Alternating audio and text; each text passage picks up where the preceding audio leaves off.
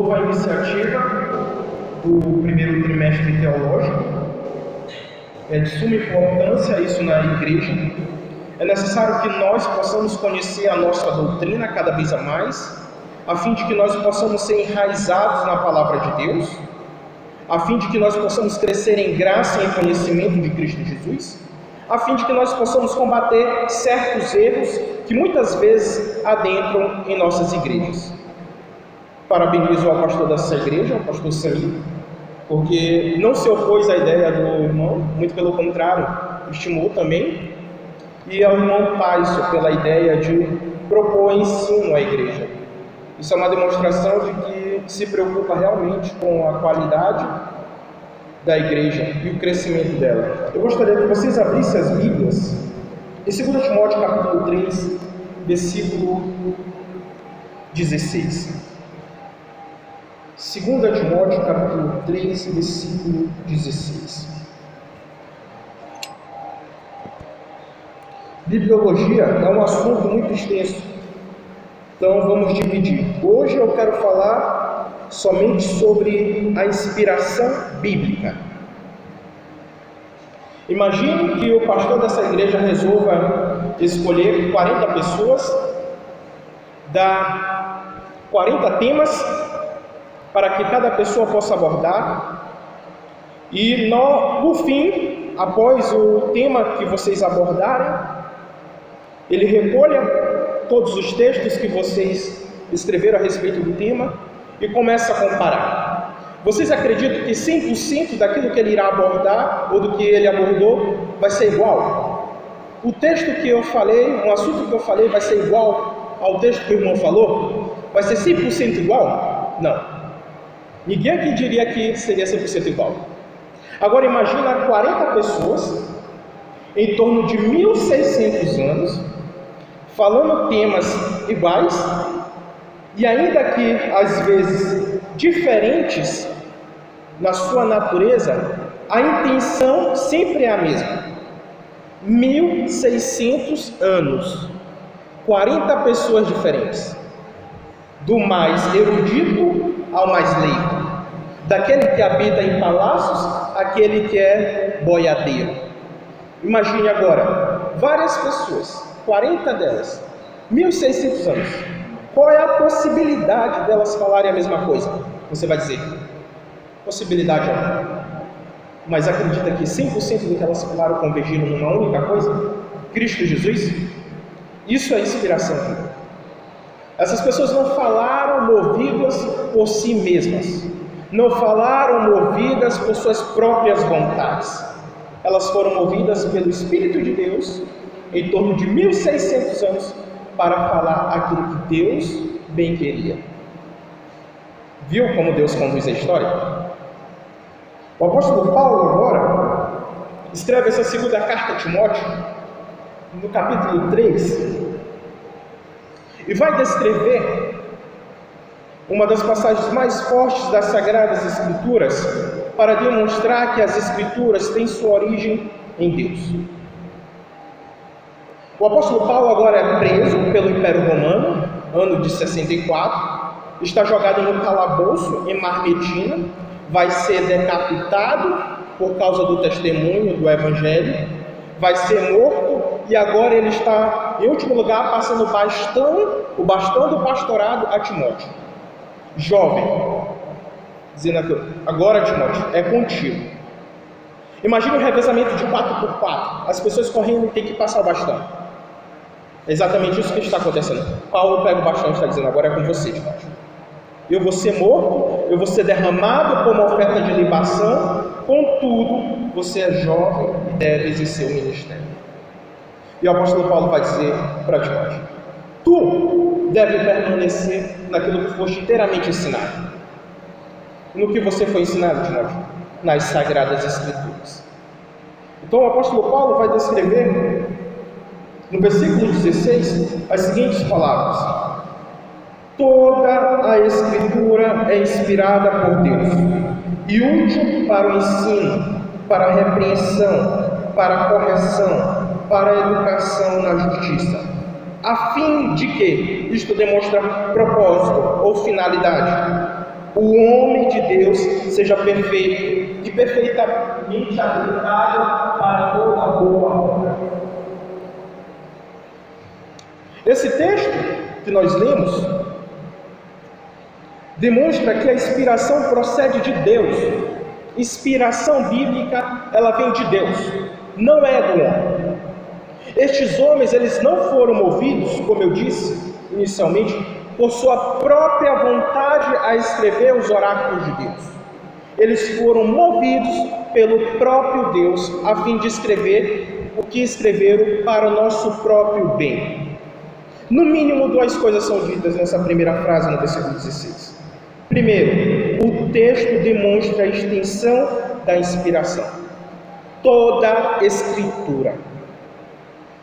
Se você pegar Lucas, capítulo de número 24, versículos 44 ao 45, os discípulos voltando ou passando pelo caminho de Emaús encontram-se com Cristo e eles estão demasiadamente tristes pelo evento que acabara de ocorrer, a morte de Cristo Jesus. Estão sem esperanças e então Cristo de repente aparece.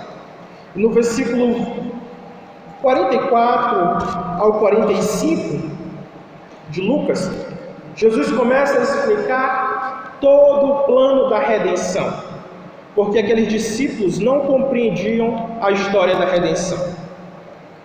Então o texto vai dizer, segundo escreveu Lucas, que o entendimento deles estava fechado. Então Jesus começa a passar agora por todo o Antigo Testamento. Versículo 44, no capítulo 24 do Evangelho de Lucas, vai dizer assim: A seguir, Jesus lhes disse: São estas as palavras que eu vos falei, estando ainda convosco. Importava se cumprisse tudo o que de mim estava escrito na lei de Moisés, isto é, nos cinco primeiros livros, nos profetas e nos salmos então lhes abriu o entendimento para que compreendessem as Escrituras. É a mesma palavra que o apóstolo Paulo usa agora aqui em 2 Timóteo capítulo 3, versículo 16. Toda Escritura. Que Escritura era essa? Era o Antigo Testamento. A lei de Moisés, os profetas e os salmos. Tudo isto é chamado por Jesus Cristo de as Escrituras e pelo apóstolo Paulo é chamada de toda a Escritura. Ou seja, toda a Escritura do Antigo Testamento, inicialmente, aqui dita no texto, fora inspirada por Deus. Ela foi movida pelo próprio Deus. É toda, não é uma parte. Algumas pessoas irão dizer: Levítico é menos inspirado que Romanos. A genealogia descrita no Antigo Testamento, fortemente, é menos inspirada do que João 3,16. Tanto é que muitas vezes vocês pulam a genealogia, não é verdade? Vocês não pulam. Ninguém nunca pulou aquela parte, não sei quem gerou, não sei quem. Que... É, todo mundo faz isso, né? Por um momento. Mas aquilo ali também foi inspirado pelo Espírito de Deus. Aquilo ali tem valor. Sabe por quê? Porque é a genealogia, segundo a história dos judeus, que vai demonstrar a origem de uma pessoa. E a genealogia é de fundamental importância para Cristo Jesus na história da redenção, porque é da genealogia que vai demonstrar que ele é de fato o Messias prometido que tanto nós esperávamos. Então, ela é tão inspirada quanto João 3,16 que diz porque Deus amou o mundo de tal maneira. As escrituras não contêm uma parte mais inspirada e outra menos inspirada. É toda igualmente inspirada por Deus. Toda. Cada palavra inspirada por Deus. Então, quando Paulo está falando em 2 Timóteo, capítulo 3, versículo 16, que toda a escritura é inspirada por Deus, e essa escritura é naquela qual Timóteo foi educada, como é demonstrado no versículo 14 e 15, se refere ao Antigo Testamento. Hoje, nós entendemos que toda a Escritura comporta Gênesis ao Apocalipse. Então, toda ela foi inspirada por Deus. Em segundo lugar, esse versículo 16 demonstra claramente que a inspiração é algo divino. Essa palavra inspirada por Deus, Felpneustos, significa que Deus soprou, que Deus deu vida nas Escrituras. Significa que Deus moveu a pessoa para escrever o que escreveu. Como eu disse, não houve sentimento humano algum de si mesmo para escrever o que escreveu aqui, a não ser que fosse pelo Espírito de Deus. Abra sua Bíblia comigo em 2 Pedro, capítulo 1, versículo 21.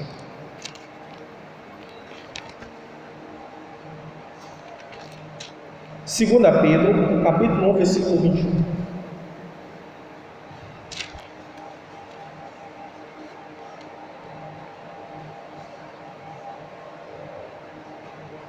O apóstolo Pedro agora vai demonstrar que todo cristão deve crescer na graça de Deus e vai demonstrar também que muitas pessoas tentarão impedir esse crescimento.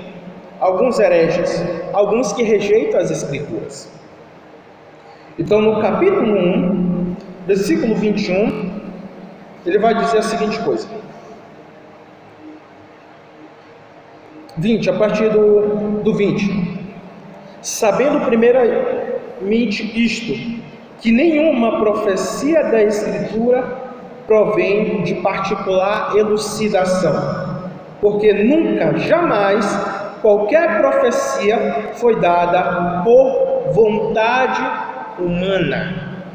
Entretanto, homens santos falaram da parte de Deus, movidos pelo Espírito de Deus. O apóstolo Pedro, para contrastar os hereges que estavam adentrando na igreja primitiva, que estavam negando a suficiência e inspiração das Escrituras, começa a descrever. Toda a profecia, toda ela, não é de particular elucidação, ou seja, não é de particular interpretação. Porque essa escritura aqui, toda ela, não veio a existir por vontade humana, ela veio a existir pelo mover do próprio Deus. Olha o que diz no versículo final: movidos pelo Espírito de Deus. Essa expressão no grego, movido pelo Espírito de Deus, literalmente era usada para descrever um barco que era conduzido pelo vento. É a mesma expressão em grego usada em Atos capítulo 27, versículo 15, quando diz que Paulo estava indo à Itália e o vento batia nas velas e movia o próprio barco. O que Pedro está dizendo aqui, no capítulo 1, versículo 21, é de que esses homens, assim como os barcos, eles são movidos pelo próprio Espírito de Deus a escrever as sagradas Escrituras, a escrever sobre as profecias que nelas estão contidas. Então isso não pode partir da própria vontade do homem, mas partir da vontade soberana de Deus. Entende que é Deus governando o homem? Entende que é Deus regendo a história? Com apenas uma finalidade de demonstrar o seu plano redentor para que toda a humanidade, toda a criatura na face da terra possa se curvar ao seu Filho unigênito, a Jesus Cristo. Então tudo isso ocorre pelo mover do Espírito de Deus. É por isso que esses 40 homens, durante esse período de 1600 anos, alguns habitando em cortes, como Isaías, outros sendo boiadeiro, como Amós, são movidos pelo Espírito de Deus e escrevem as mesmas coisas. Escrevem com o único objetivo de demonstrar que Deus é o Criador de todas as coisas, que o homem está em queda e precisa de redenção e que a redenção vem através do Messias prometido. Tudo isso redunda em louvor, honra e glória a Deus. É por isso, amados irmãos, que nós temos que ter apreço pelas Sagradas Escrituras. Porque ela não foi escrita semelhante aos livros populares, ou aos escritos românticos clássicos, como o livro de William Shakespeare, ou o livro do, dos irmãos Karamazovs, dos russos, não, não é uma literatura qualquer. Essa literatura é algo que parte do próprio Deus. E ela tem uma finalidade de nos dar vida eterna. Então, esse mover é causado pelo próprio Espírito de Deus e, portanto, nós devemos valorizar as Escrituras como palavra de Deus, porque é isso que ela é. Então, Paulo está dizendo: é toda a Escritura, não é uma parte, e toda ela é movida pelo próprio Deus. Isso é, a extensão da inspiração e a origem da inspiração repousam em Deus. Em 2 Pedro, capítulo 3, versículo, você está em 2 Pedro, continue, capítulo 3, versículo 15 ao 16.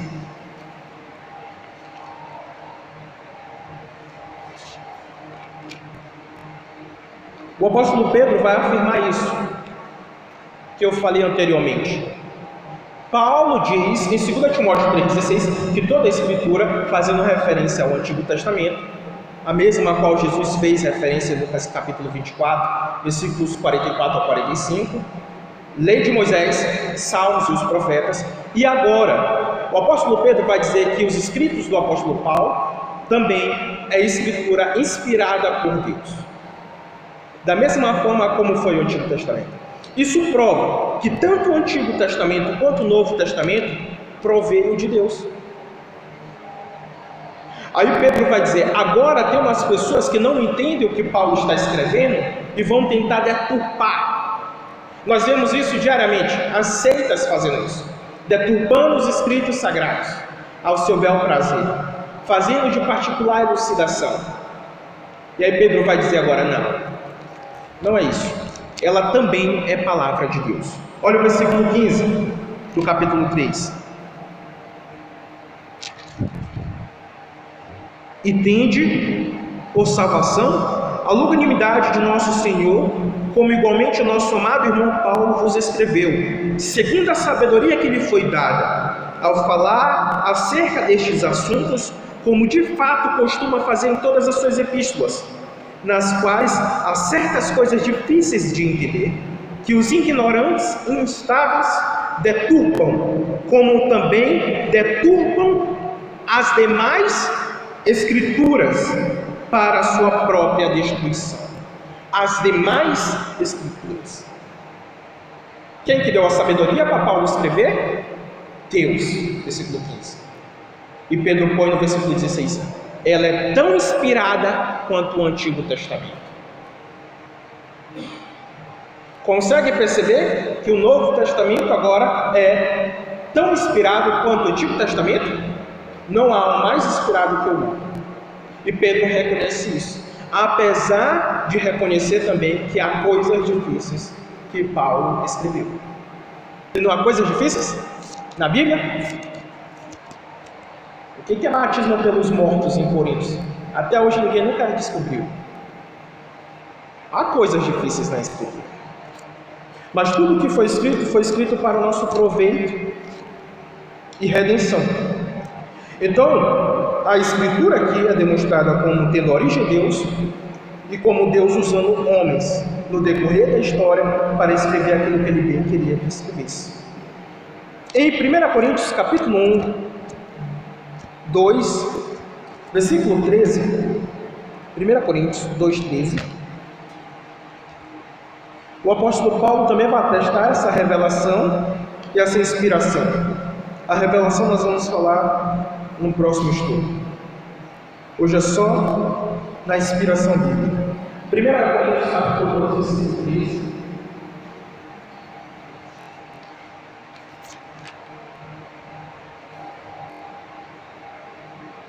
Diz isso. Disto também falamos. Não é palavras ensinadas pela sabedoria humana. Observa aí que ele está dizendo a mesma coisa que Pedro disse. Não ouvidos por vontade humana, mas palavras ensinadas pelo Espírito, conferindo coisas espirituais com espirituais. No versículo 12, o apóstolo Paulo vai dizer assim: ó, Não temos recebido o Espírito do mundo, e sim o Espírito que vem de Deus, para que conheçamos o que por Deus foi dado-nos gratuitamente. Do que, que o apóstolo Paulo está falando aqui? Ele está falando, nós, agora, recebemos aquilo que era um mistério, nós agora, isso ali foi revelado a nós, e nós, apóstolos, ele está falando dos apóstolos, nós temos a mente de Cristo, de tal forma que nós escrevemos as palavras que o próprio Espírito quer que nós escrevamos, para que vocês conheçam a verdade. Não é a sabedoria humana, não é o nosso conhecimento humano, mas é uma ação do próprio Espírito de Deus. É o Espírito de Deus que está revelando a palavra, e é o Espírito de Deus que está usando, inspirando a própria palavra que nós estamos escrevendo. É isso que o apóstolo Paulo está falando. Aí ele vai dizer assim: ó, essas coisas ninguém nunca viu, ninguém nunca ouviu. E muitas vezes a gente usa esse versículo para dizer que nós estamos falando do céu, não é verdade? Olha o versículo 9. Mas como está escrito, nem olhos viram, nem ouvidos viram, nem jamais penetrou o coração humano que Deus tem preparado para aqueles que o amam. E nós falamos o que? O céu. Mas olha o versículo 10. Mas, mas Deus tem. É, mas Deus no revelou pelo Espírito, porque o Espírito a todas as coisas escuta. Não está encoberto. Foi revelado. O que é que foi revelado? O Santo Evangelho. Foi revelado a nós. Ele está falando colégio apostólico. Recebemos essa inspiração divina. Nós estamos escrevendo pelo mover ou pela uma ação divina. Nós estamos falando do Evangelho que foi revelado a nós pela ação do próprio Espírito de Deus. E três coisas, no mínimo, o apóstolo Paulo está falando somente nesse versículo 13. Primeiro, a revelação do Senhor chegou a nós por intermédio da palavra. Palavra do Espírito de Deus, versículo 13. Deus não inspirou ideias reveladas, mas as palavras que acompanham. Há alguns líderes eclesiásticos que vai dizer: Deus inspirou ideias e não palavras. Agora me diz, como é que eu comunico uma ideia sem palavras? Muitas vezes nós temos uma ideia, tentamos comunicá-la, mas nós falhamos. E ainda dizemos assim: Mas tu entendeu, não entendeu? Tu entendeu o que eu quis dizer? Só que Deus não tem esse problema de comunicação. O que ele quis dizer, ele disse perfeitamente. Tomás de Aquino vai dizer que Deus é puro ato. Ele não pensa para fazer algo. Ele simplesmente faz, porque é perfeito. O pensar a respeito de algo é nosso. Para ver se vai dar certo ou se vai dar errado. Quem tem essa possibilidade de errar somos nós. Mas Deus não tem essa possibilidade de errar. Deus é inerrante. Então, a palavra que ele quis usar é de fato aquela que ele quis e usou aqui nas Sagradas Escrituras. As palavras usadas na Bíblia foram todas ouvidas por Deus. Deus certamente pensou em todas as palavras através das quais comunicaria a sua própria vontade à humanidade. Era essa palavra não poderia ser menos melhor, nem muito melhor. É exatamente isso que Deus quis comunicar. Deus não pode ser aperfeiçoado. Nós que estamos o tempo todo sendo aperfeiçoados, melhorando uma área ou outra, mas Deus não. Eram exatamente essas palavras que ele quis comunicar a nós. E ele usou seu espírito para inspirar, mover esses homens a escreverem para a nossa edificação e salvação. Amém? Em segundo lugar, o que é uma definição de inspiração bíblica? É o processo pelo qual Deus assegura nas palavras dos escritos da Bíblia um registro inerrante e infalível de sua revelação, através da ação controladora do Espírito Santo sobre os autores humanos, com pleno uso de suas personalidades. Ok, nós estamos falando de inspiração. Deus moveu os homens a escrever o que ele bem quis. Isso significa dizer que Deus anulou a personalidade dele? Isso significa dizer que Deus anulou as circunstâncias? Não. Deus não precisou anular nada disso. Porque quando ele criou aquela pessoa que ele ia usar com esse propósito, com essa finalidade, era exatamente o cenário que ele queria usar. Era a pessoa que ele queria usar, aquela voz que ele queria usar, aquele estilo dele que ele queria usar, as circunstâncias que ele queria usar, tudo aquilo ali foi movido por Deus em sua soberania para escrever o que escreveram. Observa só, a soberania de Deus não está entrando em contraste com a responsabilidade humana. Muito pelo contrário. Está perfeita harmonia. Então, Deus usou essas pessoas e assegurou que o que comunicaria seria de fato a sua própria palavra, de tal forma que não seria alterada, e não foi. Então Deus assegurou nas palavras dos escritos da Bíblia um registro inerrante e infalível, ou seja, que não tem erro e que não pode falhar. É por isso que a gente diz que a palavra de Deus não falha. A palavra de Deus é verdade. João 17, 17. Santifica-os na verdade. A tua palavra é a verdade.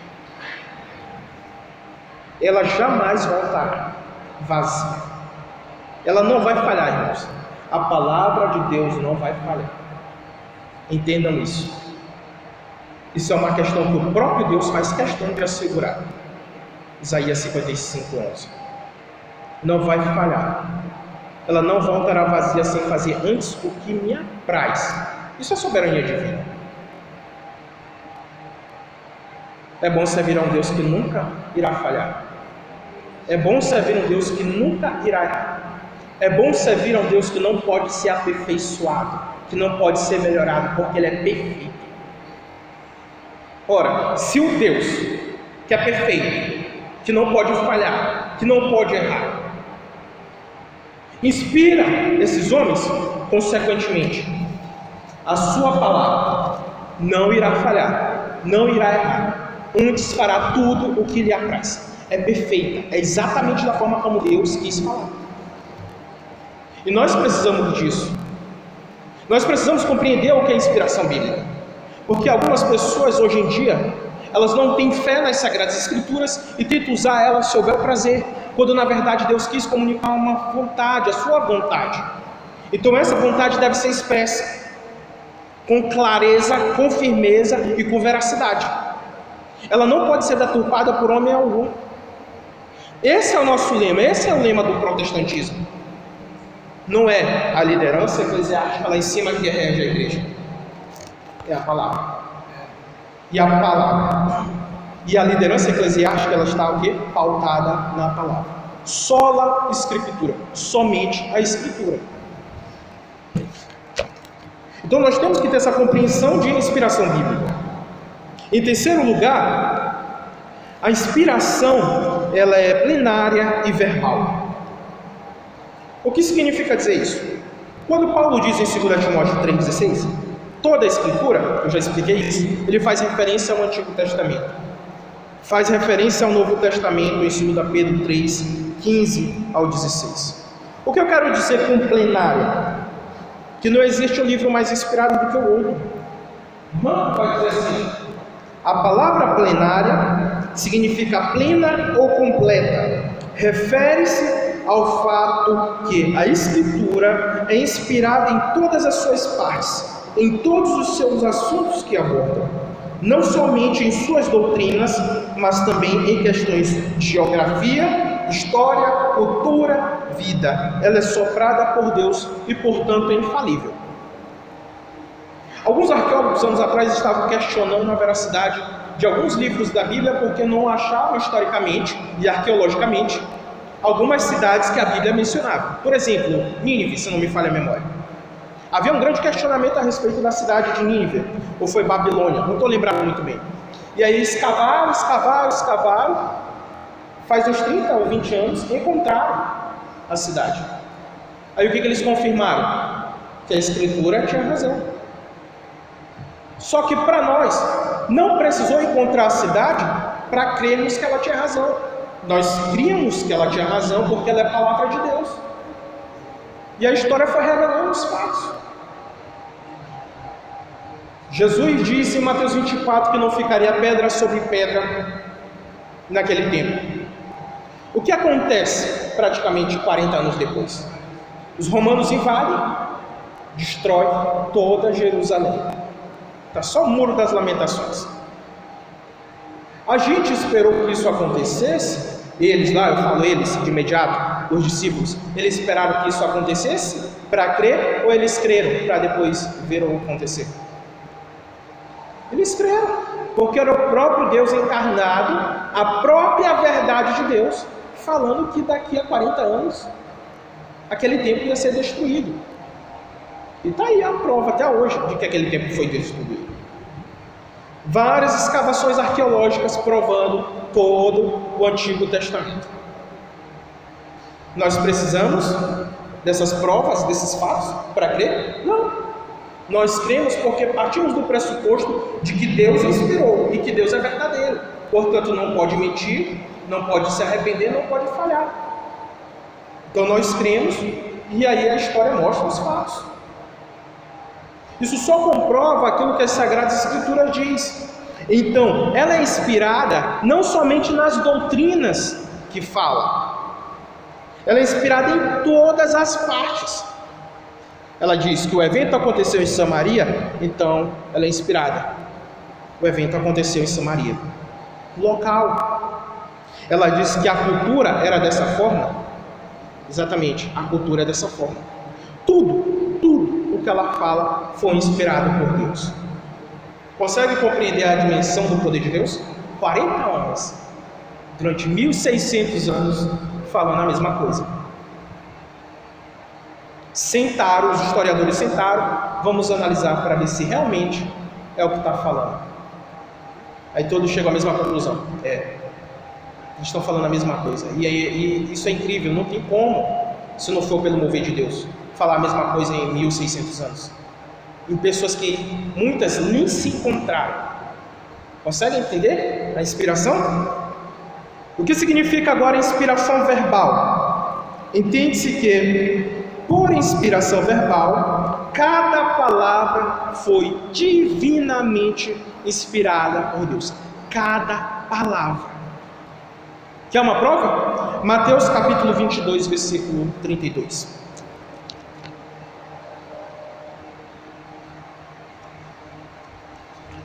Jesus está discutindo com os saduceus a respeito de que tipo de homem ou qual homem a mulher casaria no céu.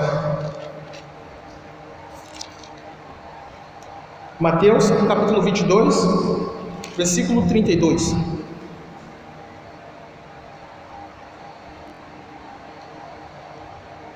Porque os homens haviam morrido, e qual era a mulher que, qual o homem que ela ia se casar no céu ou reencontrar? Basicamente é isso a questão. Já que o, eles não acreditavam na ressurreição. Aí, versículo 32, Jesus vai citar praticamente, mas argumentando já, Êxodo capítulo 3, versículo 6, quando Jesus, é, o Senhor se apresenta para Moisés e diz: Eu sou o Deus de Abraão, de Isaac e de Jacó. Aí Jesus vai pegar e usar a mesma citação agora. Que ele não é Deus de mortos, mas Deus de vivos. E o versículo 32 vai dizer: Eu sou o Deus de Abraão, o Deus de Isaac e o Deus de Jacó. O Senhor tinha falado isso para Moisés, lá em Êxodo 3, versículo 6. Eu sou o Deus de Abraão, de Isaac e Jacó. Jesus usa a mesma expressão. O que é que isso tem a ver? Jesus não está argumentando no tempo passado, percebeu? Ah, era o Deus de Abraão, de Isaac e Jacó. Era não, eu sou. O tempo é presente. A inspiração se dá justamente nessa área. É cada palavra. Eu sou, da continua. Eu não era, eu sou. A mesma expressão usada há anos atrás, milhares de anos atrás. Isso significa dizer que eu sou o que continuo sendo, ou eu serei o que continuo sendo. Não há variação em mim. Era isso que Deus estava dizendo para Moisés. E a mesma coisa que Cristo está dizendo aqui. Não, não há como mudar. Abraão, Isaac e Jacó estão diante de mim. Eu sou Deus de vivos e não de mortos. Então, a inspiração bíblica tem essa finalidade verbal, tem essa finalidade de demonstrar que cada verbo foi inspirado, que cada palavrinha foi inspirada por Deus. Observa agora Gálatas capítulo 3, versículo 16. Paulo, na mesma linha de argumentação, ainda sendo mais enfático, no capítulo 3 de Gálatas, versículo 16,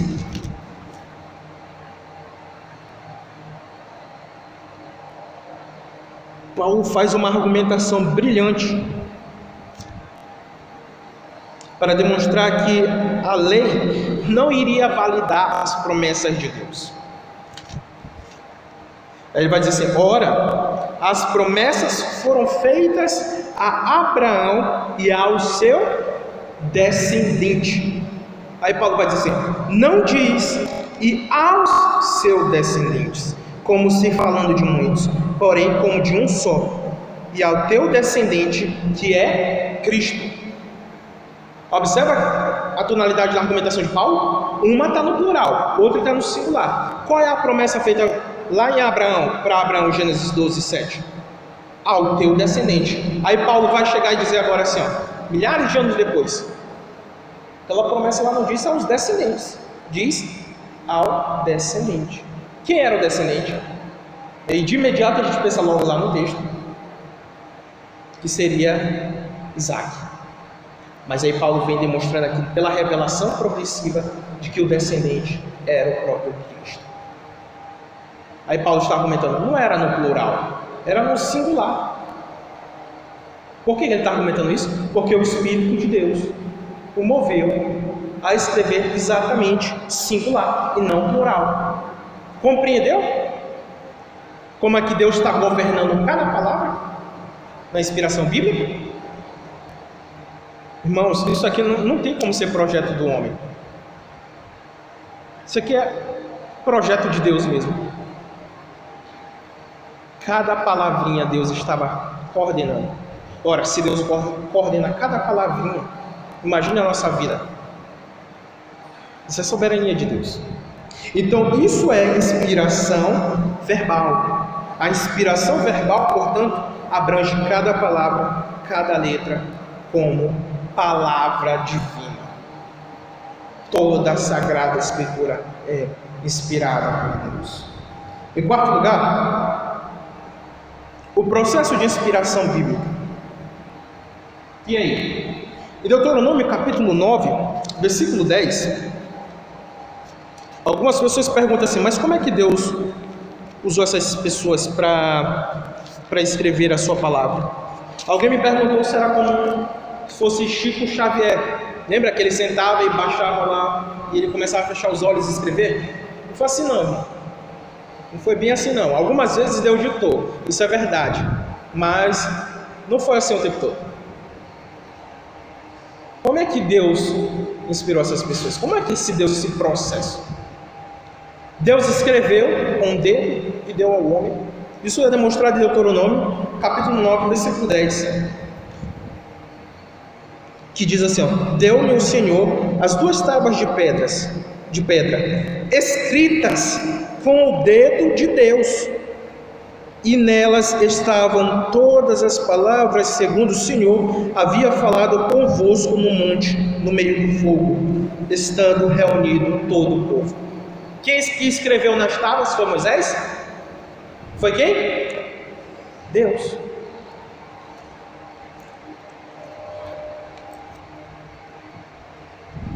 Foi o próprio Deus que escreveu.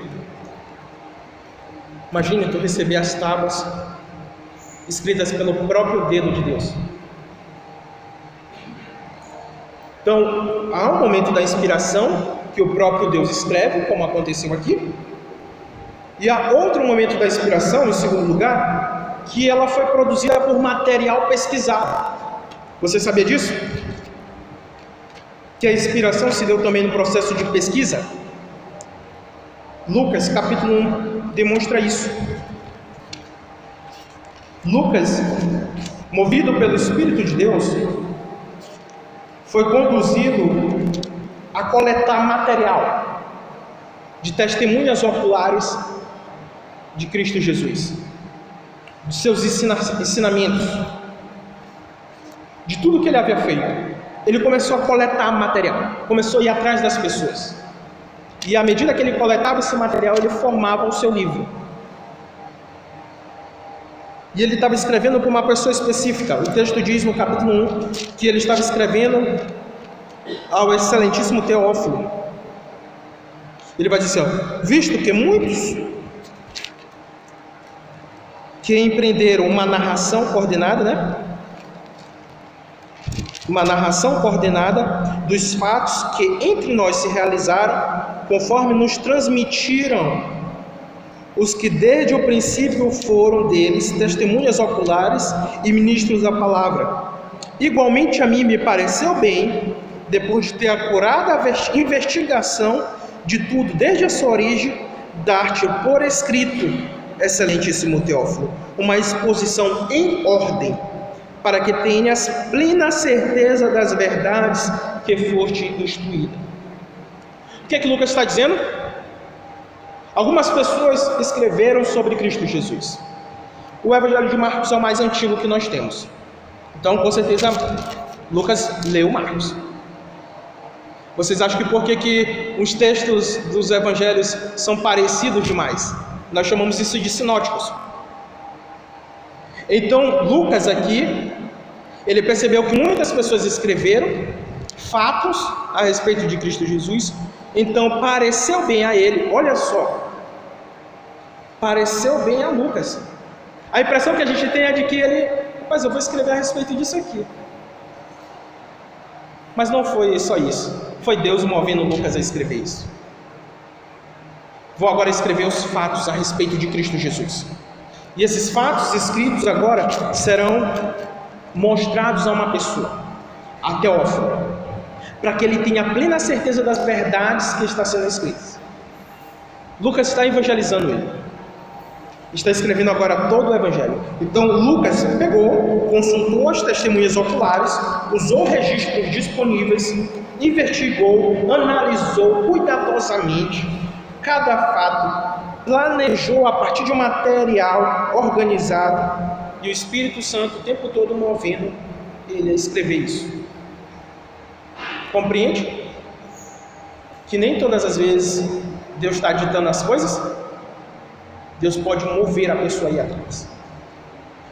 E, e, aí a gente vê uma coisa: a inspiração dos autores está baseada em todas as outras atividades do Espírito, que aqui não tem tempo para falar sobre essas atividades do Espírito.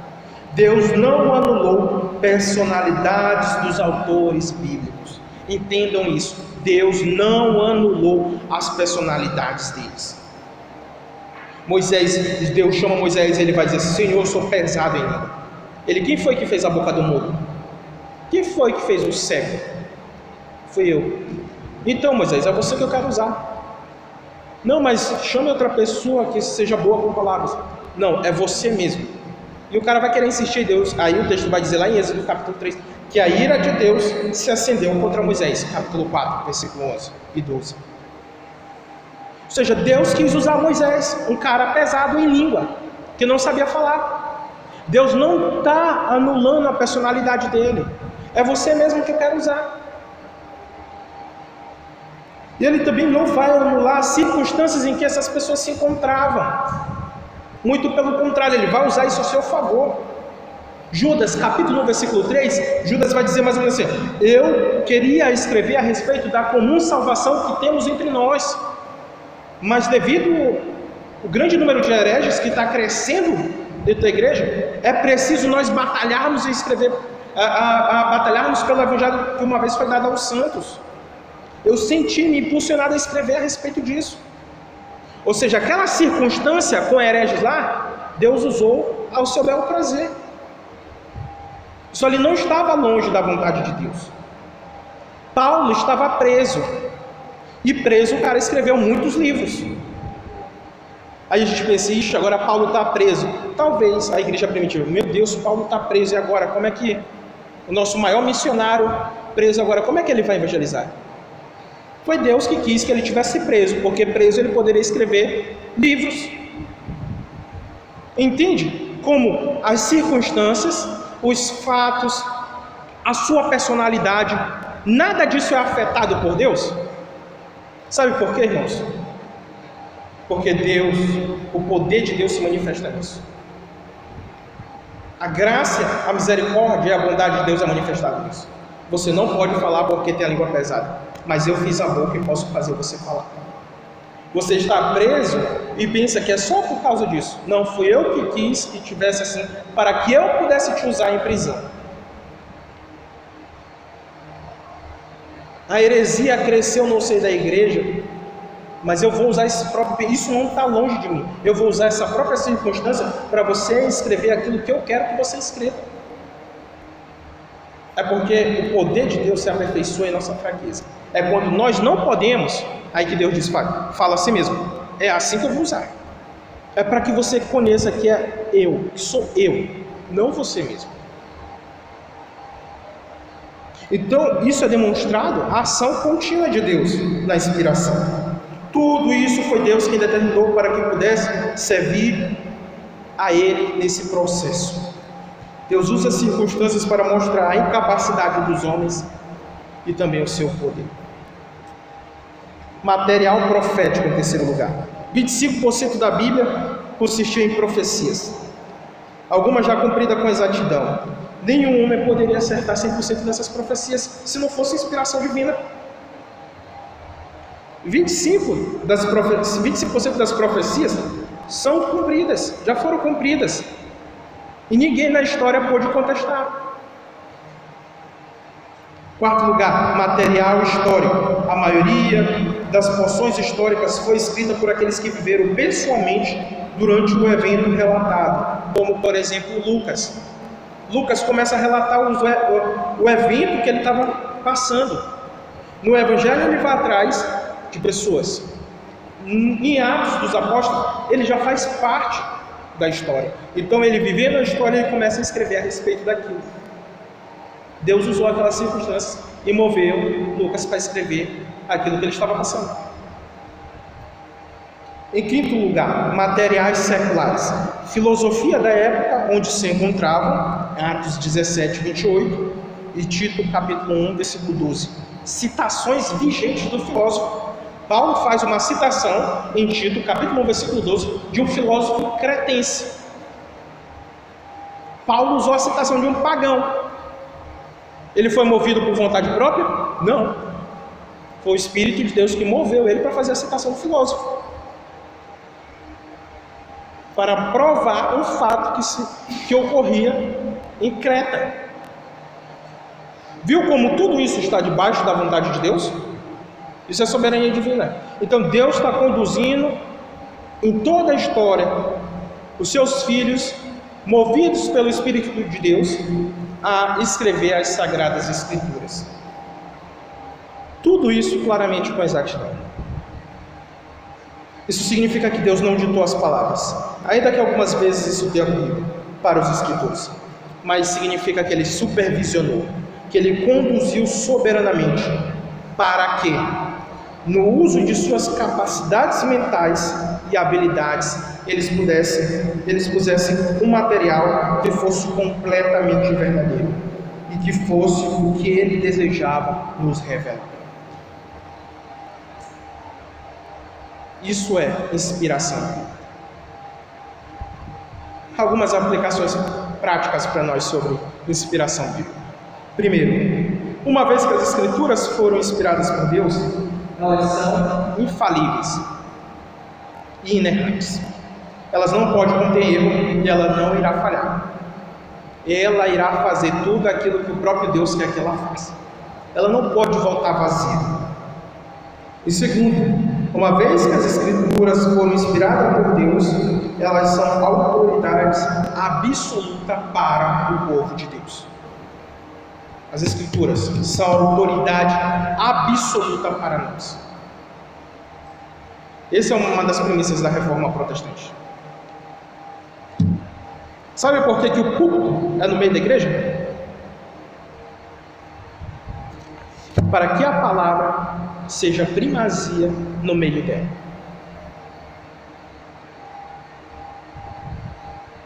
É a palavra, irmãos, que rege a igreja. Não somos nós. Não é a liderança. A liderança é governada pela palavra. Uma liderança governada pela palavra, ela rege a igreja pelo poder da palavra.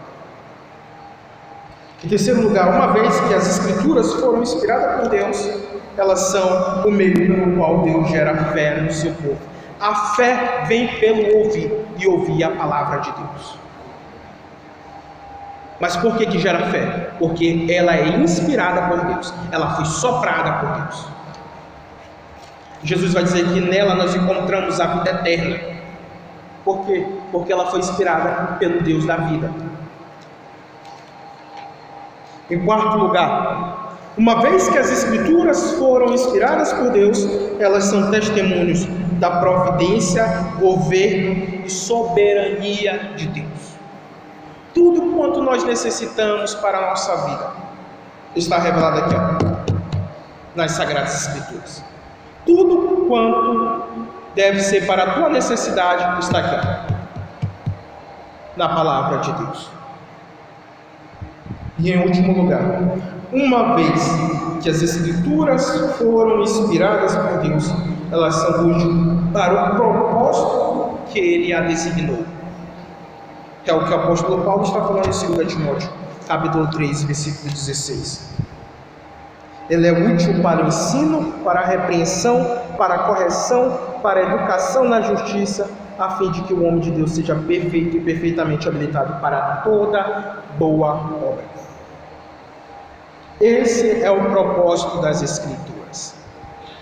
É por isso que ela foi inspirada por Deus. É por isso que ela foi movida pelo Espírito de Deus. Para esse propósito que é descrito no versículo 16 e 17. E isso aqui é o que nos torna salvo para, sábio para a salvação. Portanto, nós, como povo de Deus, nós que cremos que as Escrituras estão acima da tradição, nós que cremos que as Escrituras regem a Igreja de Cristo Jesus, nós que cremos que as Escrituras foram movidas pelo próprio Espírito de Deus. Nós devemos depositar a nossa confiança na palavra de Deus. E tudo o que é concernente à nossa vida fluirá da própria palavra de Deus. Ela é palavra viva, ela é eficaz. E ela vai fazer tudo aquilo que o próprio Deus ordenou ela. Isso é inspiração bíblica. Isso é soberania bíblica. Que Deus em Cristo Jesus vos abençoe. Amém.